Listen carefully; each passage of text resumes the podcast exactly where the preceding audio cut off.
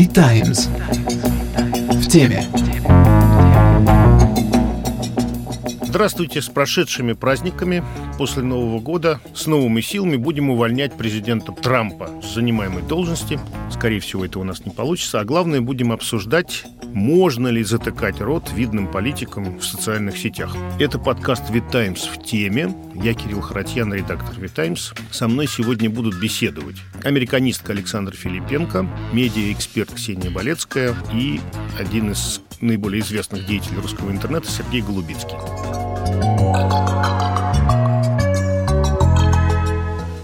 Начнем мы, пожалуй, с того, что обсудим с Александром Филипенко, что творится там сейчас в Америке в политическом смысле. Здравствуйте, Александр. Скажите, пожалуйста, зачем президента Трампа, которого лишили общественного голоса в виде Твиттера и Фейсбука, зачем понадобилось еще его за считанные дни до окончания срока отстранять от должности? Импичмент для демократов и даже для республиканцев – это такой символический жест, который им был необходим для того, чтобы показать, что они полностью отказываются от наследия президента Трампа, что такое поведение невозможно ни для одного политика, тем более для президента. Поэтому здесь неважно уже было, сколько дней остается до окончания его срока. Такое символическое, можно сказать, действительно отстранение от власти, по крайней мере, объявление импичмента, это важный политический жест. И нужно сказать, что даже то, что в Палате представителей проголосовали за импичмент 10 республиканцев, кажется, это совсем небольшая цифра, но, во-первых, э, было понятно, что импичмент, скорее всего, пройдет, и вообще республиканцы могли бы все проголосовать, всей партии проголосовать против, но для тех, кто проголосовал за импичмент, это опять же такой знак для избирателей, знак для американских граждан, знак для всех вообще, э,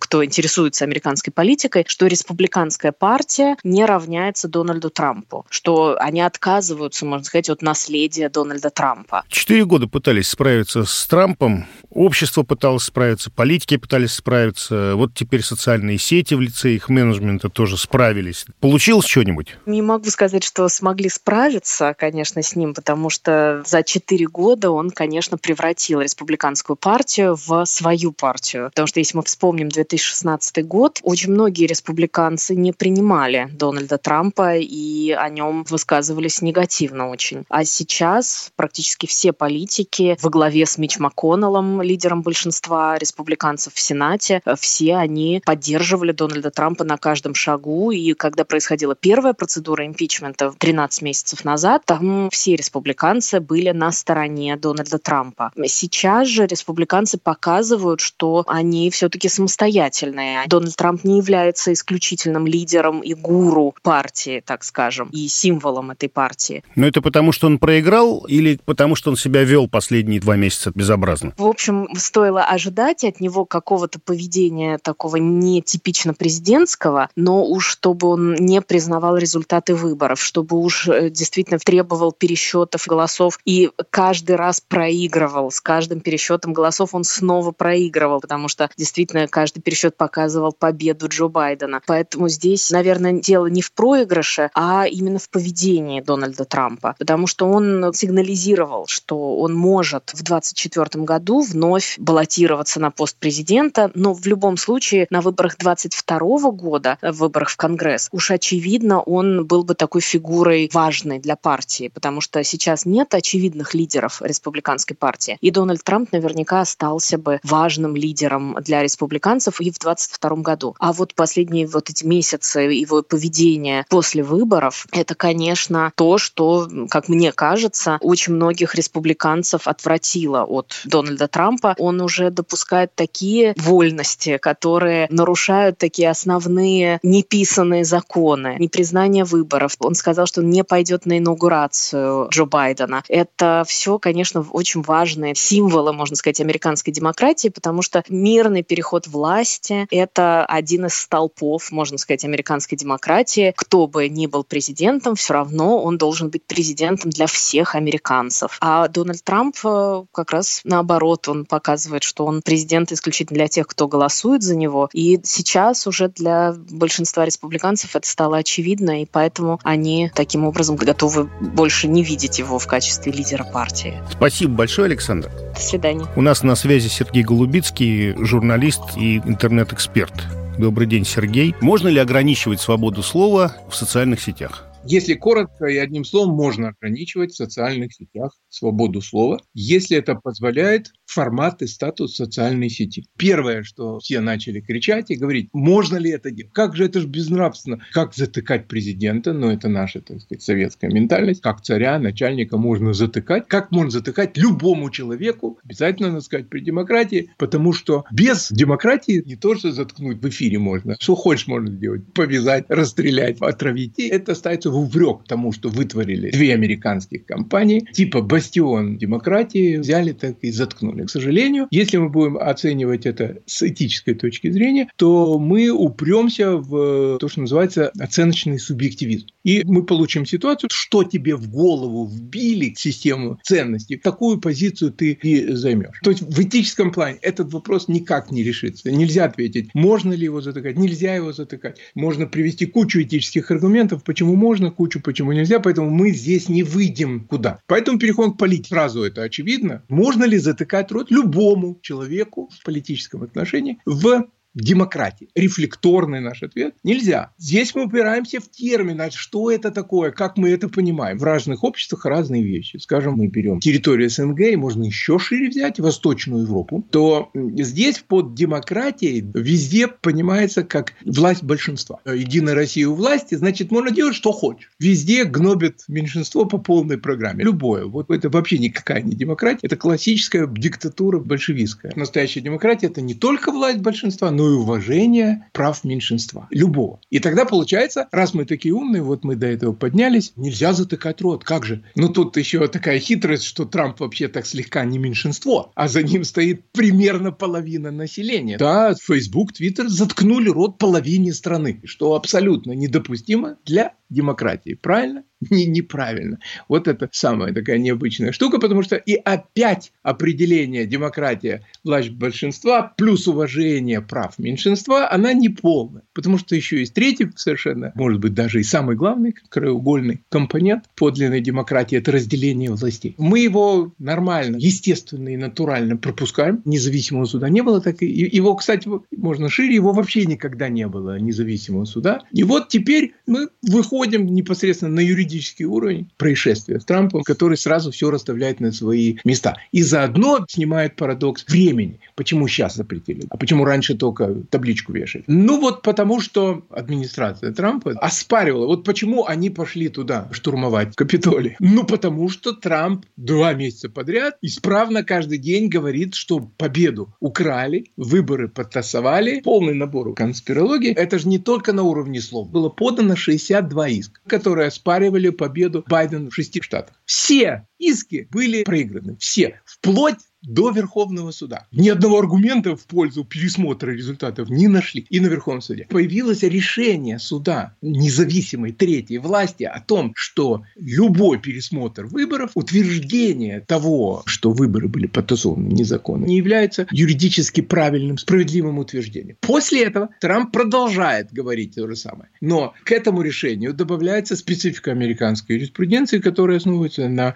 прецедентном праве. Если до этого решения суда высказывания Трампа защищались поправкой Конституции знаменитой. Первой поправкой. Которая позволяет человеку говорить все, что он хочет. Как правило, американский суд старается не лезть в эту тему, сохраняя целостность и неприкосновенность первой поправки. Теперь возвращаемся к Трампу. До этого прецедента с решением суда, который отверг все иски, Трамп и в самом деле мог говорить, что хотел по защите первой поправки, и э, Твиттер и Фейсбук, хотя у них были основания закрыть его по внутренним регуляциям. Разжигание там ненависти, ну, что там далеко. Ничего такого оригинального там нет. Посмотрите, все, что в России, вот те тоже запрещено и там. Теперь есть прецедент, теперь Трамп продолжает говорить все то же самое, но на этот раз он не просто это говорит, а он говорит это против решения э, судебного. Все, о чем тут говорить? Он нарушает закон, причем он там подпадает под очень нехорошие статьи уголовные. Что происходит, его закрывают. Ясно, что это тут элемент мести, ясно, что Трамп их гнобил как мог. Поэтому, как только у них появился прецедент в виде судебного решения, замечательно, они потерли руки и тут же его прикрыли. И, соответственно, эрго, то есть делаем вывод,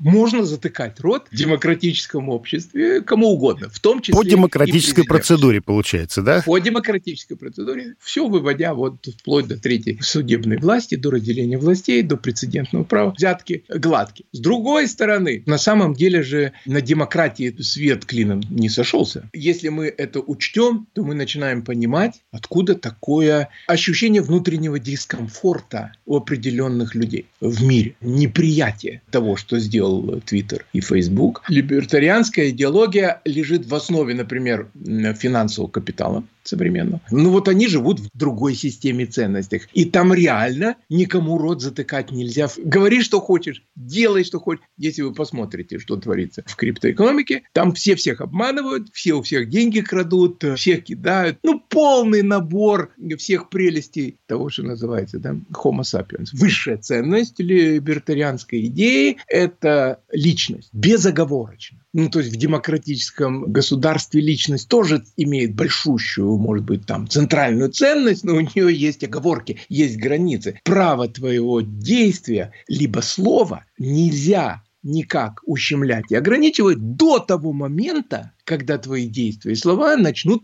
мешать другим нарушать права других. И тут как раз включается суд, который держит в рамках эту свободу. Только вот в либертарианской конструкции этого вообще нет. Вот личность важнее всего, общество, простите, это дерьмо. И я хочу это делать, я буду. Все хакерское движение из этого идет. Все эти взломы, Wikileaks, это все из одной оперы, не имеющие к демократии никакого отношения. Вот ты ему не понравился, он тебя пристрелил на улице. Начало, э, от чего выросла американская демократия раньше. Так вот я сразу вспомнил, да. почему они все улыбаются. Ну, потому что 200 лет вводили этот тип человека, новый американский человек, который заключался в том, что не так посмотрел, он вынул свой Смит Вессон и пристрелил. Через поколение ты научаешься смотреть как надо и, и желательно улыбаться улыбаться и на метр ближе не подходить. Поэтому люди все улыбаются. Не потому, что они тебя страшно любят, а потому, что у них генетическая память, что могут пристрелить. Я не думаю, что мы хотим жить в либертарианском обществе реально. Спасибо вам большое, Сергей. Удачи, счастливо. Теперь у нас на связи Ксения Болецкая, медиаэксперт, журналистка. Я хочу тебя спросить, вот тебе по-женски, по-девически жалко Дональда Трампа-то? Взяли человеку, заткнули рот, теперь еще с работы увольняют. Знаешь, мне по-женски все равно. Вот честно, вообще. Для меня он не является объектом сексуальных фантазий. Не жалко, в общем. Понятно. Ну хорошо, а вот в социальном смысле все-таки произошел акт затыкания рта. Не смей сказать. Это хорошо или плохо, вот как тебе это кажется? На самом деле Трампа не то чтобы прямо совсем заткнули. У Трампа, как у президента США, даже внутри самого Твиттера остались как минимум два аккаунта, которые позволяют ему дальше доносить все, что он считает нужным, до аудитории. То есть ограничили его личный аккаунт. Помимо этого, он может публиковать свои самые великие мысли в аккаунте Потуса, ну, то есть президента США. President of the United States. Для этого есть в Америке отдельный аккаунт, который передается от президента к президенту. И более того, насколько я помню, есть еще отдельный аккаунт просто White House, администрации президента, который позволяет ему спокойно, напрямую, контролируемо им доносить свои мысли. В этом смысле ему не заткнули рот. В любом случае, вот как сегодняшняя ситуация показала, что когда он выступил с обращением, все СМИ его транслировали спокойной совестью, никто не проигнорировал, все просто транслировали общение, в том числе оно есть внутри Твиттера. Отвечая на вопрос, он остался доступен. Если отступить вообще, если ты меня спрашиваешь, насколько вот эта вся была история правильно с блокировкой его личного аккаунта, мне она кажется неправильной, сильной, но скорее как проблема вообще по блокировке публичных деятелей. Потому что мне кажется, что мы переросли историю, когда социальные сети могут самостоятельно принимать решения о блокировке настолько публичных аккаунтов. А, во-первых, у социальных сетей, у интернет-компаний, да, то есть мы говорим блокировки не только со стороны Твиттера, мы говорим со стороны Фейсбука, мы говорим со стороны ТикТока, временно заблокирован, заморожен его аккаунт на Ютьюбе, мы говорим о целом спектре действий интернет-компании. Так давайте мы не будем забывать, что у интернет-компании есть явный конфликт интересов. Он связан с тем, что, во-первых, руководитель интернет-компании изначально гораздо более либерально настроены, чем Трамп. И они этого никогда не нас не скрывали. Это первое. Первое. Во-вторых, Трамп за время своего президентства предпринял ряд шагов явно вредительских по отношению к интернет-компаниям. То есть они воспринимали их как явно вредительские. Он не скрывал, что считает, что интернет-компании очень многие вещи делают неправильно, и их надо ограничить, их надо разделить, раздробить на кусочки и так далее и тому подобное. То есть, естественно, это означает, что у руководителя интернет-компаний, помимо личного восприятия фигуры Трампа как его мысли, накопилось негативное отношение к текущей администрации. Уже изначально есть конфликт интересов. Более того, если посмотреть, почему были приняты эти блокировки, это происходило из-за того, что к руководителям социальных сетей приходили сотрудники интернет-компаний, говорили, что мы не можем больше это терпеть. Мы не хотим работать в компании, которая позволяет такому человеку разрушать Америку. Опять же, в среднем сотрудники интернет-компаний тоже гораздо более либерально настроенные, чем люди, которые поддерживают Трампа. В среднем сотрудники интернет-компании не любят Трампа. И, соответственно, интернет-компании э, часто делают какие-то вещи не под общественным давлением, внешним общественным давлением, под давлением собственных сотрудников, потому что сотрудники очень ценный для них актив. Мне кажется неправильно, что социальные сети, интернет-компании принимают решения по таким очень публичным аккаунтам. Это должны быть какие-то общественные инструменты. Не знаю, это должны быть суды специальные, еще что-то. То есть это уже история, когда это не вопрос продуктового решения, решение. Это вопрос общественного института. Там уже возникает масса технических вопросов, потому что если это пойдет через суд, это будет долго, а человек уже вещает, уже человек уже ведет людей на приступы Белый дом свергать власть. Суды не суды, но в любом случае должны быть какие-то общественные институты. Я уверена, что мы к этому придем. Даже не важно в этой ситуации, насколько действия Трампа действительно привели к тому, что в Америке э, чуть не случился государственный переворот. То, что так произошло, это какой-то общественный шок насколько все демократические институты были подвергнуты опасности, этому риску. И вот на волне этого шока мы увидели такие вот массу действий со стороны интернет-компаний. В обычной ситуации они бы не смогли принимать такие редкие действия. Им самим это не надо. Они сейчас встали в позицию судей. Они тоже в этом не слишком заинтересованы. Для них это огромная нагрузка, которая им нужна. Но просто это такой огромный шок произошел в обществе, что у них нет никакого другого способа, как справиться с этим шоком. Вот эта блокировка, это реакция на очень большой общественный общественный шок. Спасибо большое тебе. Пока.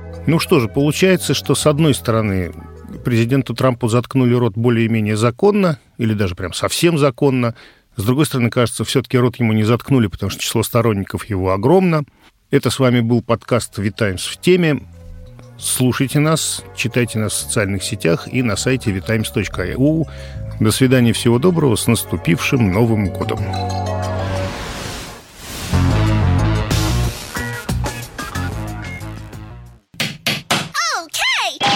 Сделано в CM Records. cmrecords.ru. Любая озвучка.